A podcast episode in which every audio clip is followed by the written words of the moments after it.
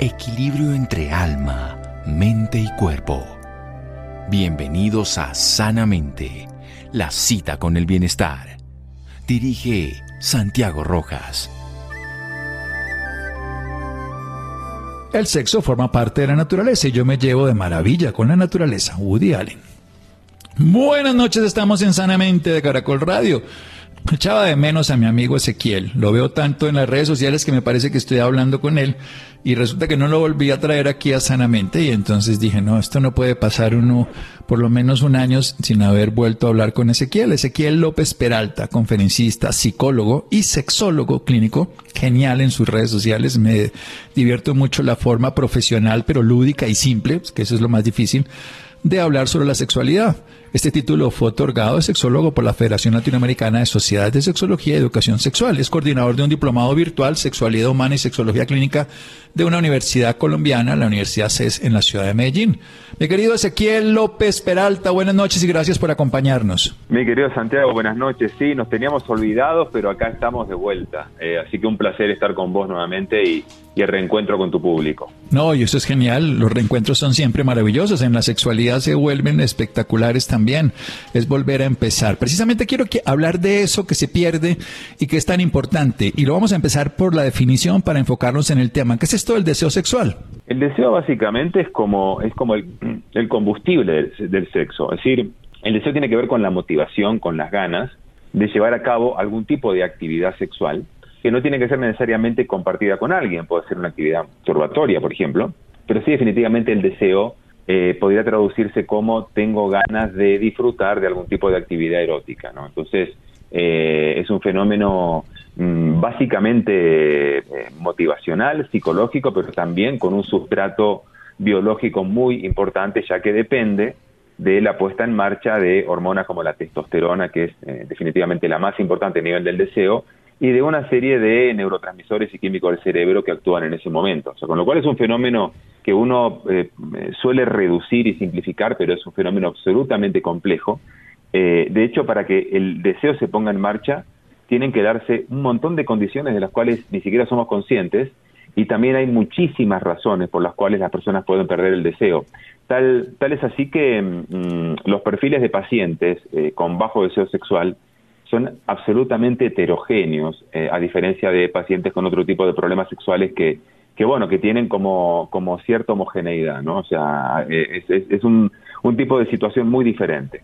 Bueno, esta complejidad es presente la que queremos explorar para darle un sentido. Pues uno lo ve de una manera además diferente en la mujer, que pues está muy predecible sí. desde el punto de vista biológico por los cambios hormonales, pero también tiene un gran componente psicológico y creo que esto no lo podemos poner, como lo bien lo dice, como un perfil. Esto siempre es así, porque uno ve en la menopausia mujeres con un gran deseo sexual y de mujeres antes de la menopausia con bajo deseo sexual. Por eso sí. vamos a hablar de ese combustible, esa motivación, esas ganas, eso que lleva a una persona a buscar el erotismo, el deseo es una fuerza que nos mueve. Bien usado es maravillosa, sí. cuando no lo podemos usar nos puede llegar al caos. Por eso de eso vamos a hablar con Ezequiel López Peralta después de un momento aquí en Sanamente de Caracol Radio. Síganos escuchando por salud. Ya regresamos a Sanamente.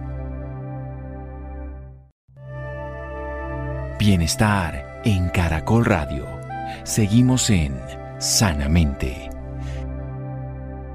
Seguimos en Sanamente de Caracol Radio. Ezequiel López Peralta, conferencista, psicólogo y sexólogo clínico, título otorgado por la Federación Latinoamericana de Sociedades de Sexología y Educación Sexual. Es coordinador de un diplomado una diplomatura virtual, Sexualidad Humana y Sexología Clínica en la Universidad CES en Medellín, Colombia. Estamos hablando de esa fuerza de la vida que nos motiva, ese combustible, esas ganas, esa capacidad también que se termina convirtiendo en hechos cuando a nivel personal, ya sea con uno mismo o a nivel de participar con otras personas, para poder tener algún encuentro erótico. Estamos dominados en una parte biológica por la testosterona y viene que ver con la maduración sexual, pero hay muchos factores que también influyen, de eso es lo que vamos a hablar, porque también viene lo psicológico y lo fisiológico. El caso es que para saber por qué se produce hay muchas condiciones, vamos a seguir hablando de esto y se dice cuando está abajo, nos dice aquí nuestro invitado, no hay un perfil definido como puede ser, por ejemplo, en las personas que tienen esta condición por etapas. Evidentemente los niños, su deseo sexual no está todavía activado desde el punto de vista biológico después de la pubertad empieza. Hablemos un poquito precisamente qué activa este deseo sexual. Vayamos desde ese principio. Mira, Santiago, son muchísimas cosas realmente, pero bueno, en principio es muy importante, vos como médico lo sabes perfectamente, más con el enfoque que vos manejás tan integral este, y tan amplio, eh, es, es, fundamental eh, tener buenos hábitos de vida, ¿no? Para, para, para que el deseo sexual sea viable. Porque a veces me pasa a mí que recibo pacientes que me dicen, yo no entiendo por qué no tengo ganas, doctor.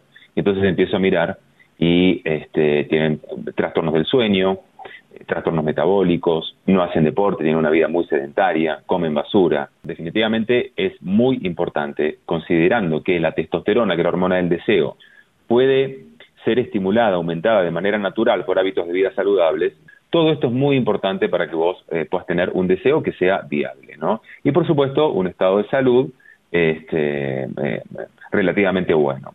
Ya desde el punto de vista psicológico, para que exista el deseo, es importante. Primero que haya fantasías sexuales. Te diría que, así como, te, como yo te, decía recién, que el, deseo es como el motor de, un encuentro sexual, aunque pueda haber encuentros sexuales que no empiecen por deseo, sino que empiecen de otra manera, ahora podemos hablar de eso, eh, digamos que la fantasía sería el principal motor psicológico para que sea viable el deseo.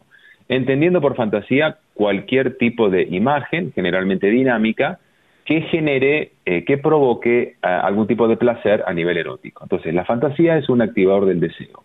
Em, la, a ver, una autoestima fuerte, una autoestima alta, es decir, que te guste tu cuerpo, que vos te sientas deseable, es fundamental también para sentir deseo.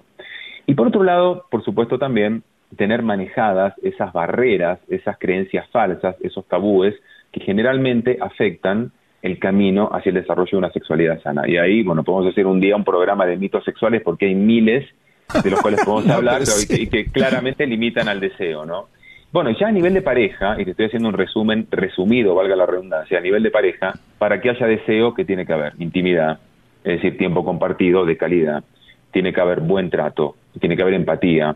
Es muy importante que haya un estímulo sexual que sea efectivo, es decir, que con tu pareja la estimulación sexual sea acorde a lo que es tu expectativa de lo que es, de lo que es una buena relación sexual o una relación sexual plena. Bueno, y por supuesto también lo que llamamos química, que literalmente es química en una relación. Este, este es, como te digo, es como un panorama de los principales activadores del deseo. Hay muchos más, pero estos son como los más destacados. Pero vayamos a las fantasías, porque precisamente juntémosla con la autoestima. La gran mayoría de fantasías que llevan y, las disfunciones sexuales, como la disfunción eréctil y todo que lleva la persona, me encanta la pareja, me gustaría, pero inmediatamente empiezan los peros por la autoestima que terminan, mejor huyo, yo vuelo feo, eh, no soy bonito, soy gordo, eh, lo que sea. Hablemos un poco de eso porque esos son de los problemas. Eh, que, para hablar de, de, lo, de lo bueno, eso se hace en la intimidad y en el, se desarrolla en los grupos, pero para hablar aquí es que estamos en las dificultades. Sí, sí, claramente. Ahora, mmm, sea en general, la autoestima a nivel sexual en la mujer tiene más relación con eh, la apariencia o la imagen física. Es decir, la mujer tiende a sentir baja autoestima porque siente y piensa que su cuerpo no se corresponde con lo que sería la imagen de un cuerpo deseable, ya sea por, por un hombre, por otra mujer o por la sociedad en general. Pero claro, cuando la mujer en un encuentro íntimo se enfoca más en que no, tal postura no porque se me ve el gordito, no, no te, no te me acerques porque la celulitis. Este, me pasaba ayer una pareja que atendí, ¿no? Que por ejemplo, eh, ella no quería que su esposo eh, le apriete o le toque los senos porque decía que eso le generaba flacidez. Eh, otras que no, sexo oral no porque es que no me gusta mi vulva, no me gusta la apariencia. Entonces, claro, cuando vos tenés eh, esa sensación de que tu cuerpo no es atractivo para la otra persona, estás más pendiente de que no se vean, que no se noten esas supuestas imperfecciones que de disfrutar.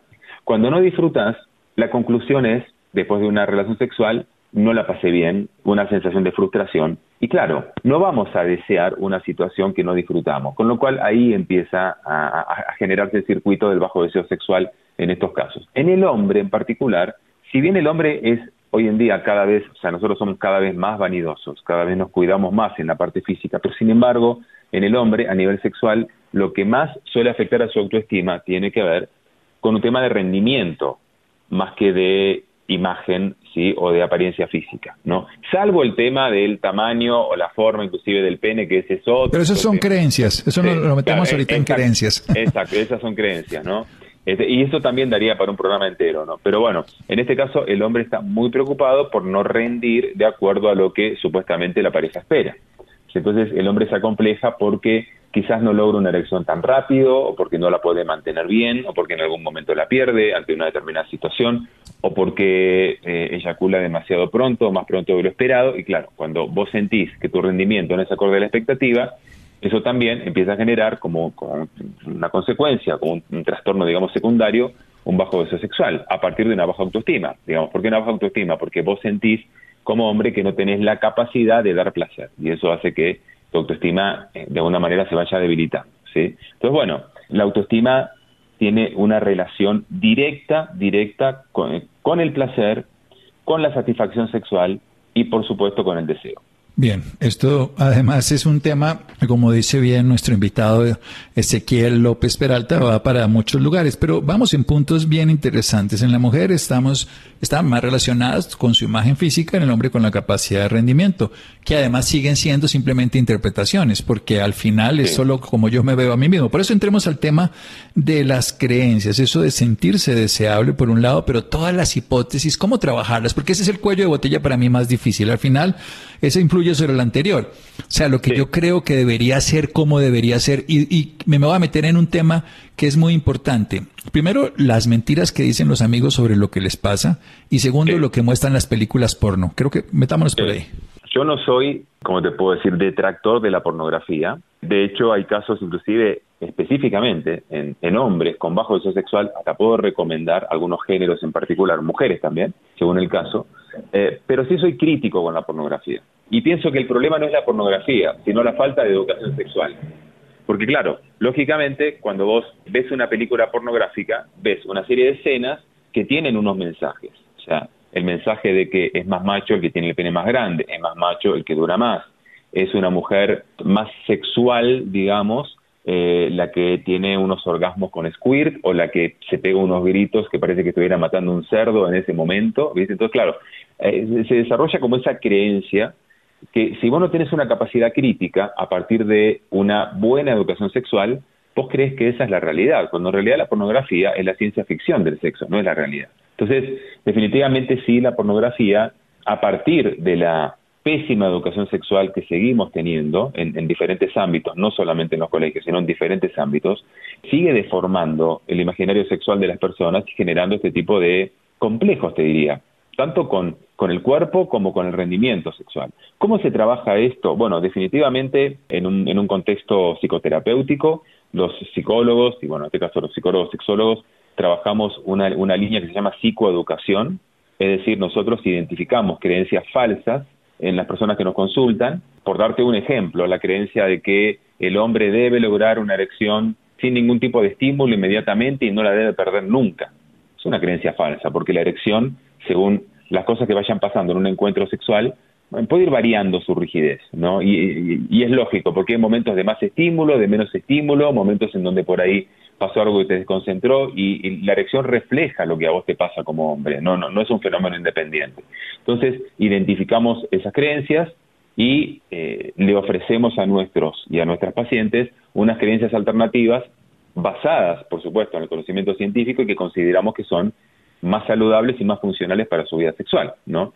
Y la otra forma de, trabajar estas creencias es eh, bueno, haciendo cursos, yendo a conferencias, leyendo libros, ojalá de personas que realmente sepan de sexualidad, personas formadas, eh, y a veces hay experiencias que son facilitadoras, eh, a, nivel sexual, digo, de, con parejas, que son facilitadoras del cambio, digamos, de, la revisión y del cambio de estas creencias falsas, ¿no? Porque definitivamente, así como hay parejas que nos terminan de hundir y que nos, a ver, que nos, nos hunden más en estas creencias falsas, hay otras que nos permiten ver las cosas de una manera más abierta y más humana, ¿no? Así es como normalmente se trabaja. Bueno, sí, se puede estudiar desde el punto de vista práctico de educación sexual, pues se puede practicar y que la contraparte, por decirlo de esa manera, la pareja sea una buena maestra, un buen maestro. Eso cambia profundamente. Vamos a hacer un pequeño corte para seguir hablando aquí sobre el deseo sexual con Ezequiel López Peralta en un momento en Sanamente de Caracol Radio.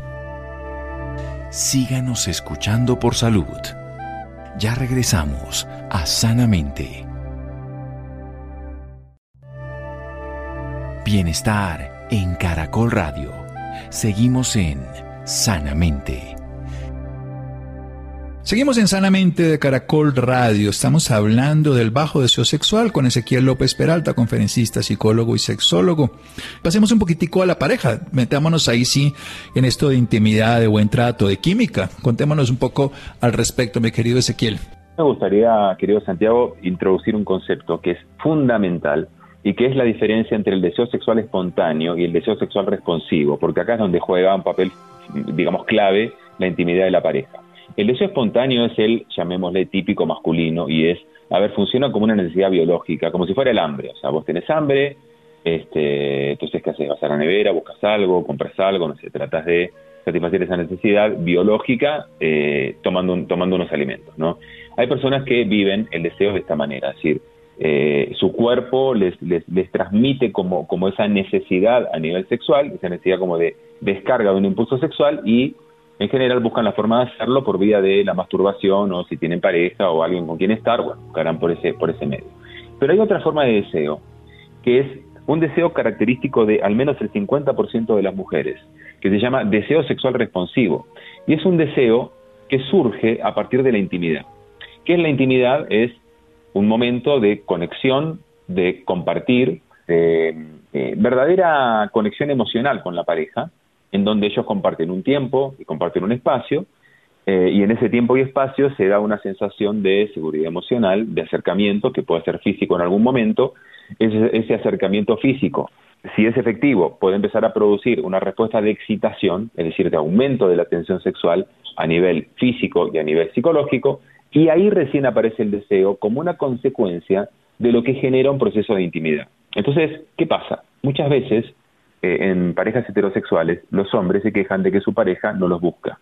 Y en realidad su pareja mujer lo que busca es la intimidad, no necesariamente el sexo, la intimidad como un camino para que sí se pueda dar eventualmente el sexo. Entonces, me parece importante esta diferenciación porque muchas veces pensamos que en particular una mujer tiene un problema de bajo deseo sexual cuando en realidad lo que tiene es un estilo de deseo sexual que se llama responsivo, ¿no?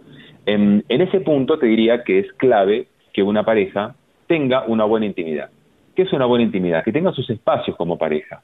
No necesariamente para tener un encuentro eh, que se lleve a lo sexual, sino que es un espacio para conversar, un espacio para compartir, un espacio para divertirse. A mí se me hace muy difícil realmente que una pareja que no se divierte fuera de la cama pueda conectarse en la cama. Entonces, a partir de ese espacio de intimidad que muchas parejas, sobre todo las parejas con hijos en particular, pierden a veces al 100%, a partir de esa intimidad es que eh, se da el escenario posible para que se provoque un roce que da lugar al deseo, un roce que enciende la llama del deseo y de la pasión. Por eso la intimidad es clave y cuando en una pareja hay dificultades en el sentido del deseo o de la frecuencia sexual, que además quiero decir que no es lo mismo, puede haber frecuencia sin deseo, puede haber deseo sin frecuencia, pero bueno, cuando se dan estos problemas es fundamental primero que nada trabajar la intimidad y luego ya entras a trabajar con maniobras específicamente sexológicas como el estímulo de las fantasías, eh, la comunicación erótica asertiva, eh, proponer diferentes experiencias para que la pareja vuelva a conectarse con el deseo y demás.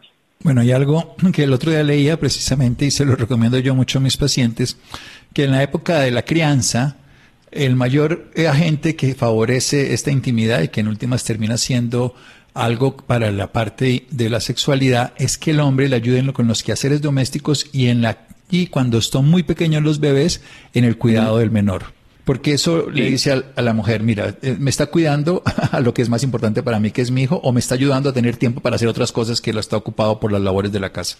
Sí, mira, eh, dicho de otra manera, dicho al revés, hay algo que a una mujer, en particular a la mujer, eh, le desconecta mucho con el deseo sexual, con su pareja, que es el hecho de sentirse incomprendida, de sentir que no hay empatía, de sentir que él no se pone en su lugar y que no valora su rol de madre o su rol de ama de casa o lo que sea. Entonces, justamente un hombre que no solamente ayuda, sino que inclusive asume la responsabilidad, digamos, del cuidado de los hijos, eh, asume la responsabilidad de determinadas cuestiones de la casa, independientemente de que él además también trabaje. A la mujer le da una sensación de, ok, somos un equipo, estamos del mismo lado, entiende que yo, por más que no es que voy a trabajar a una empresa, que no tengo el estrés de cumplir objetivos económicos o de venta, lo que sea, pero estoy todo el día acá eh, trabajando como, como, digamos, al frente eh, de, la situación doméstica y eso también es muy desgastante, ¿no? Eh, y, y, también es una situación que hace que la mujer no se pueda ocupar de sí misma porque está todo el tiempo en función de las necesidades de otros, de los hijos, por ejemplo. Entonces, eso tiene un efecto muy positivo a nivel del deseo. ¿sí? Y, claramente es muy importante. Sí, dicho desde ese lugar, no, no, no decía solo como ayuda transitoria, sino asumir el rol que le corresponde y así pues de todos lados va a llegar a funcionar y, se nos olvida, o sea, no, esperemos obtener sin aportar, pues eso, eso funciona por muy corto tiempo y con las relaciones se va diluyendo y a veces termina siendo un punto más de conflicto que, que no se resuelve en la cama, sino se resuelve por fuera de la cama, organizándolo en las labores de todos los días. Hablemos un poquito de la química. ¿Cómo, fortalece? Esa química existe, pero esa química, y lo sabemos por los estudios de Helen Fisher y todo, pues se va alterando, se va disminuyendo y pues también el mismo cuerpo se va cambiando y aunque la persona, y porque igual nos seguimos enamorando a los hombres, por ejemplo, por la imagen corporal y las mujeres por las palabras que les decimos, todo eso suma. ¿Cómo reanimar, cómo activar que esa química no quede en el olvido? Bueno, esa es la pregunta, la pregunta del millón y yo te voy a responder gratis. sí, pero por supuesto que la pregunta del millón. Entonces, bueno, e, ese es eh, quizás eh, en mi carrera profesional el tema que más he estudiado y a lo que más me he dedicado, este, y sobre todo a partir de, mi, primer libro que fue muy exitoso, El erotismo infinito, que vos lo, lo debés tener por ahí. Eh, claro. lamentablemente agotado, pero que se va, por cierto, se va a reeditar comenzando, el, comenzando el próximo año, yo te voy a avisar para que la gente lo pueda tener, porque realmente es, es, un manual para recuperar la pasión. Entonces, claro, ¿qué pasa? Sí, efectivamente la química, y esto he estudiado, lo he estudiado mucho la, la biología evolucionista, la química se va transformando, la química cerebral, ¿eh? la química cerebral se va transformando a medida que la relación amorosa va evolucionando, transitando de la etapa pasional a la del enamoramiento y de la etapa del enamoramiento a lo que es el amor eh, más real, digamos, ¿no? Decir, este, eh, el amor que tiene que ver con elegir a la persona real con la que estoy, no a la persona que yo quiero o a la persona que, con la cual yo me ilusione. Entonces, lo que ocurre es que en general transitamos desde una química del deseo muy fuerte en, la primera etapa de una relación, las primeras semanas, que luego evoluciona hacia una química ya más, de, digamos, de sistema límbico, eh, relacionada con, con, lo que es el estado de enamoramiento, de ilusión, que también es una química fuerte, eh, y en donde actúan los sistemas de recompensa del cerebro, básicamente de la dopamina, pero ya aproximadamente entre los 6 y 18 meses después del inicio de la relación y dependiendo de una serie de variables, entramos en una etapa ya más de apego y de menos pasión, ¿sí? en donde este, eh, eh, aparecen unas hormonas, digamos que están más relacionadas justamente con el apego, ¿no? como la vasopresina, por ejemplo. ¿no? entonces, claro, en ese punto eh, nos encontramos con un escenario muy diferente, en donde cada vez sentimos eh, más cariño y cada vez sentimos menos pasión, como si fueran dos curvas inversas. Ahí, o quizás antes, en realidad, es muy importante que la pareja empiece a trabajar varias cosas. Lo primero, tomar conciencia de que si no trabajamos el erotismo, por más que tengamos mucha química, que la cuestión sexual haya fluido muy bien al comienzo, si no lo trabajamos y lo descuidamos, se va a empobrecer y probablemente se va a dormir y quizás después se va a morir. Tiene que haber una conciencia de que es un tema que tenemos que trabajar. Es muy importante que ambos estén en la misma sintonía de decir, ok, cada uno va a aportar ideas, cada uno va a, tratar de innovar, de aportar alguna fantasía que podamos cumplir, es decir, que ambos funcionen como equipo también en ese tema, no solamente fuera de la cama, sino también dentro de la cama o dentro de la habitación, Em, y en ese punto es fundamental la comunicación asertiva, hablar con tu pareja acerca de lo que te gusta, de lo que quisieras hacer, de lo que te desconecta sexualmente que es mejor evitar, de la, como te decía recién, de las fantasías que te gustaría cumplir, de los cambios que vas teniendo, porque por ahí lo que me gustaba hace cinco años ya no me gusta y lo que en su momento te dije que no, ahora sí lo quisiera explorar. es bueno estar como actualizándonos respecto de lo que sentimos a nivel erótico. Y luego ya entramos en zona de variantes, o sea, variar lo que llamamos guion erótico, que es como la, eh, la tendencia que tiene una pareja a hacer las cosas de una, determinada manera. Entonces, empezar a variar los juegos, empezar a variar el lugar o el momento en los cuales hacemos el amor, eh, variar la forma de besarnos, la forma de tocarnos, eh, variar, por supuesto, las, las posturas sexuales, los ritmos, utilizar recursos como juegos, juguetes, intensificadores, lubricantes. O sea, afortunadamente hoy hay un montón de opciones para que podamos explorar y que además están absolutamente validadas, legitimadas a nivel social, porque además hoy ni siquiera tienes que ir a un sex shop, te metes en estas aplicaciones que no quiero decir nombres para no hacerle publicidad a nadie, pero esas aplicaciones de, eh, mandaderos, ¿viste? Y, pedís eh, un vibrador y te lo traen a tu casa en 10 minutos, ¿viste? Entonces, la verdad es que hoy es muy fácil poder generar variantes, solamente hay que tener ganas y un par de ideas. Eso es lo fundamental y, y como concepto final en esto, la creatividad es la principal herramienta para combatir el virus de la monotonía erótica. Tenemos que usar la creatividad en ese momento. La creatividad es el límite, así que toda la creatividad posible para que la monotonía, sí, yo creo que esa es la palabra, ¿no? La rutina. Hay que, en un lenguaje simbólico también decirlo, hay que ritualizar cada nuevo encuentro para que no se vuelva una rutina, porque la rutina termina siendo termina siendo un modelo fácil, pero termina siendo un modelo indeseable y al final desgastante y en, últimas termina apagando cualquier tipo de pasión por más belleza y lo veo, ¿no? permanentemente en relaciones. Hablemos un poquito de la edad. ¿Cómo mantener con el paso del tiempo y los años, porque ese acuerdo de convivencia se vuelve más cariño que pasión, como bien nos lo decía, y Helen Fisher y todos estos autores de todas las partes conductuales y evolutivas, que es un sistema biológico que tenemos todos, no se pierda esa, ese erotismo en, en, el lenguaje, ya lo que ha dicho es maravilloso, me encanta siempre aprender, escuchar y compartir esta información, pero llegar a eso, el paso, y que, porque una pareja puede tener, yo siempre le digo a las mujeres posmenopáusicas, ustedes ya no tienen que engendrar, o sea que pueden disfrutar, para resumirlo en palabras. ¿Cómo lograrlo eh, con el tiempo también, y para el hombre y para la mujer? unos últimos consejos que se nos está acabando el tiempo como se está acabando en algunas personas su tiempo. Claro. Bueno, eh, a mí me parece que el, el, erotismo es una cuestión de actitud. Entonces, si vos has tenido en tu juventud o en tu, en tu madurez temprana, has tenido una actitud de exploración, de búsqueda, de siempre ir incorporando nuevas herramientas, nuevos elementos, eh, y sobre todo de, de autocuidado. O sea, Autocuidado quiere decir no solamente cuidar tu cuerpo, tus hábitos de vida, sino también cuidarte sexualmente hablando, cuidarte, protegerte de, diferentes situaciones que pudieran surgir, como infecciones de transmisión sexual, por ejemplo, pero también eh, algo que me parece fundamental y es, eh, sobre todo personas que no tienen pareja estable, ser selectivos con quién están, a quién le entregan su cuerpo este, para, para, para, para el disfrute, ¿no? O sea, realmente la selectividad a mí me parece que es una habilidad erótica, de alguna manera, ser selectivos y realmente estar con alguien porque, porque de verdad querés estar con esa persona, porque te atrae, porque sentís una buena energía con esa persona, una empatía con esa persona. Cuando vos tenés esa, esa actitud, como te digo, de autocuidado, de exploración, de, de no quedarte en la rutina, de generar variantes, te diría que ahí la edad no te va a influir. O sea, sí te influye en el sentido de que sabemos muy bien por diferentes procesos, que además son muy distintos a nivel biológico en el hombre y en la mujer, a determinada edad vamos a empezar a tener, a experimentar algunas limitaciones, llamémosle. En el caso de la mujer, a nivel de dolor, problemas de lubricación, de bajo deseo, atrofia genital, vaginal, de clítoris, en fin. En el caso del hombre, eh, más dificultad para lograr una erección, para poder mantenerla, eh, probablemente también bajo deseo sexual.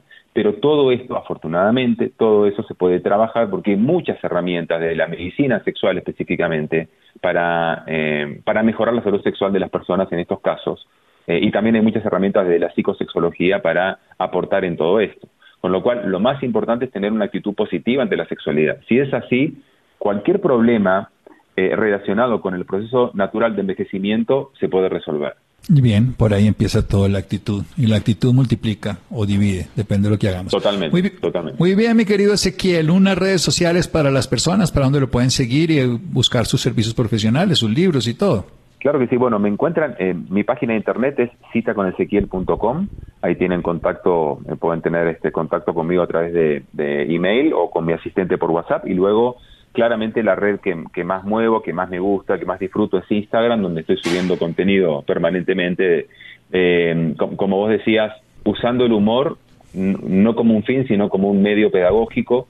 Eh, y que me ha ido muy bien con eso. Le he encontrado, he encontrado un punto interesante para poder transmitirle al público la información por medio de, de, la comedia, del humor. También lo hago, también lo hago en escenarios con Sex Humor, que es mi obra de teatro actual que estoy manejando ahora. Y en Instagram me encuentran como Cita con Ezequiel. Cita con Ezequiel.com o Cita con Ezequiel en Instagram. Se puede uno divertir, aprender de una manera profesional y lúdica. Un abrazo, Ezequiel. Muchas gracias. Un abrazo fuerte, querido Santiago, para vos y para, para todo el público eh, de, de la radio. Seguimos aquí en Sanamente de Caracol Radio síganos escuchando por salud.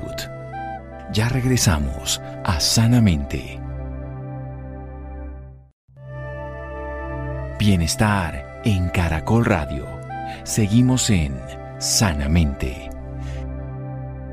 Seguimos en Sanamente y el turno ahora es para hablar de acondroplasia y es que hoy, 25 de octubre, se conmemora el Día Internacional de la Talla Baja, la condroplasia y otras displasias esqueléticas con enanismos por sus siglas en inglés ADEE. E.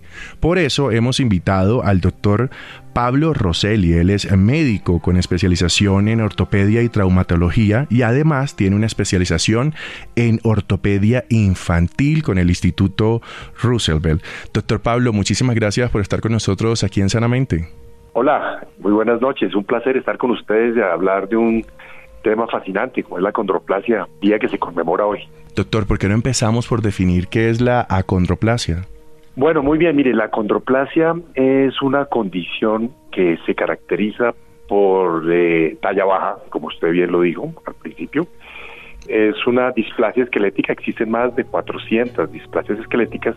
Esta se caracteriza por un crecimiento desproporcionado es decir, eh, no hay un eh, adecuado crecimiento de los huesos largos, de los brazos y las piernas. Entonces, eh, tiene esa característica. Es una condición genética, digamos que se nace con ella.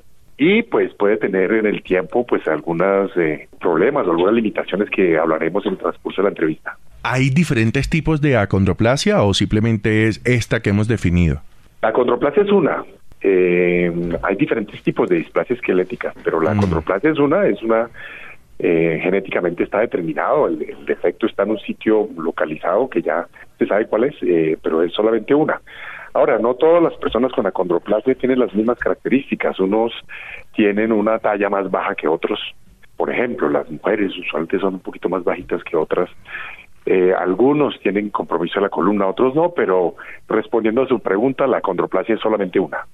Doctor, ¿cómo podemos cuidar la salud mental de las personas que viven con acondroplasia? Y lo digo porque un estudio da cuenta que el 27% de los adultos que viven con acondroplasia hablan o reportan de ansiedad y depresión.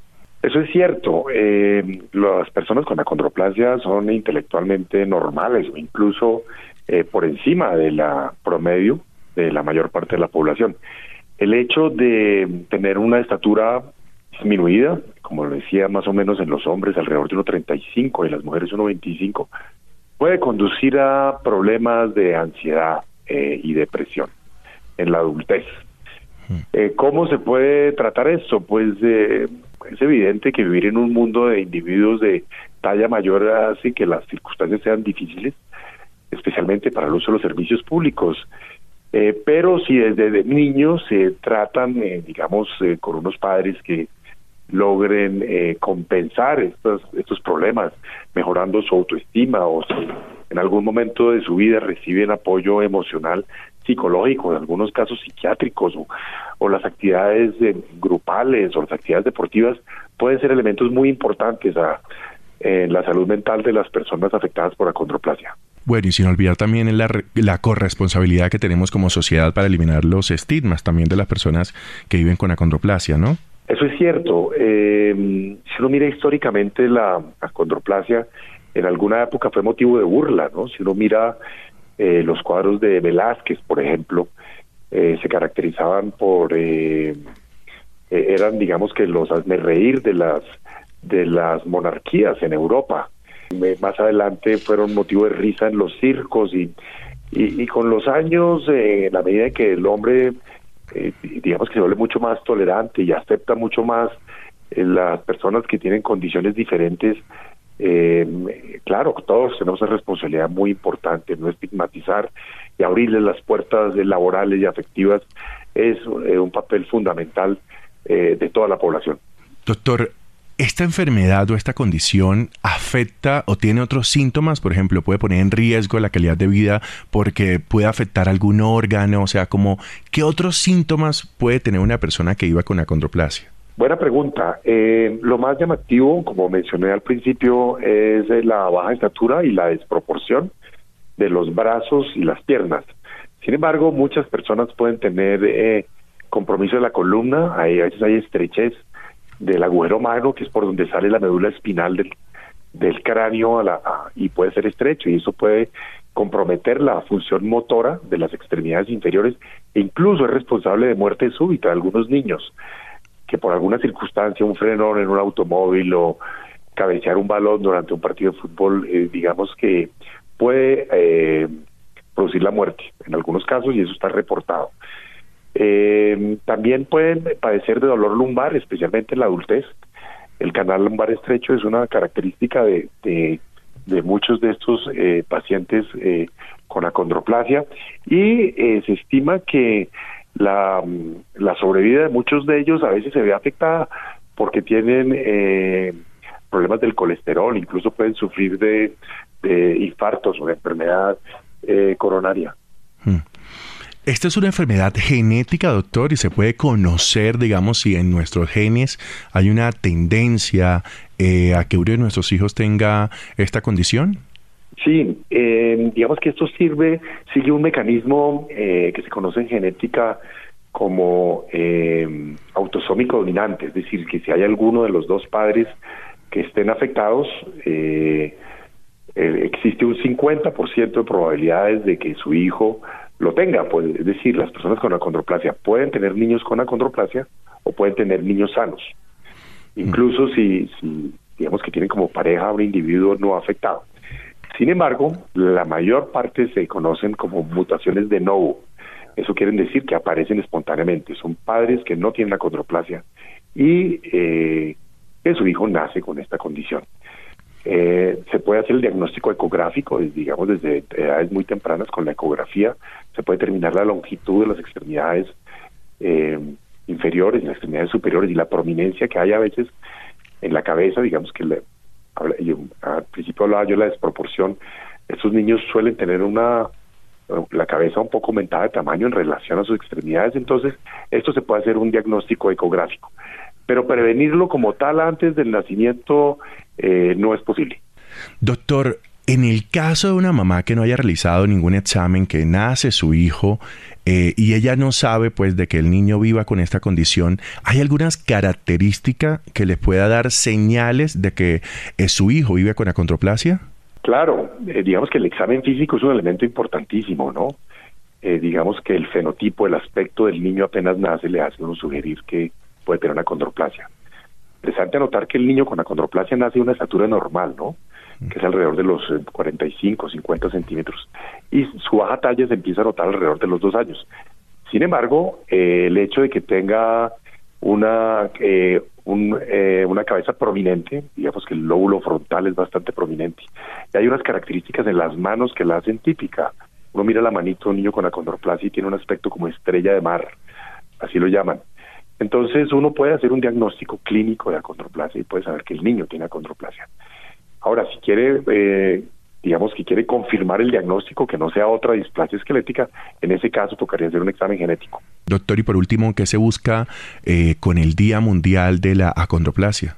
Yo creo que es muy importante, eh, primero, resaltar que tienen absolutamente los mismos derechos que los, que los demás individuos, eh, hoy en día se está resaltando la, importancia de, hacer notar las personas con enfermedades raras, dentro de los cuales está la, la condroplasia, eh, saber que tienen opciones de tratamiento desde muy pequeños, eh, digamos que deben consultar a varios especialistas, entre ellos la ortopedia, incluso ya hay disponible la posibilidad de un tratamiento farmacológico desde, desde edades tempranas y lo que usted mencionaba anteriormente es hacer que las personas no afectadas dejen atrás esos prejuicios y esta estigmatización, que tanto daño hace. Bueno, doctor Pablo, muchísimas gracias por estar con nosotros en Sanamente y además con un tema tan importante que además nos invita a dejar los estigmas, a dejar las burlas, a dejar, a respetar, a respetar a cada una de las personas con las que convivimos. Muchísimas gracias por estar con nosotros aquí en Sanamente. A ustedes muchísimas gracias por la invitación. Feliz noche. Gracias a Isidro, gracias a Ricardo Bedoya, gracias a Mario Acosta. Quédense con la voz en el camino con Ney Martín. Caracol piensa en ti. Buenas noches.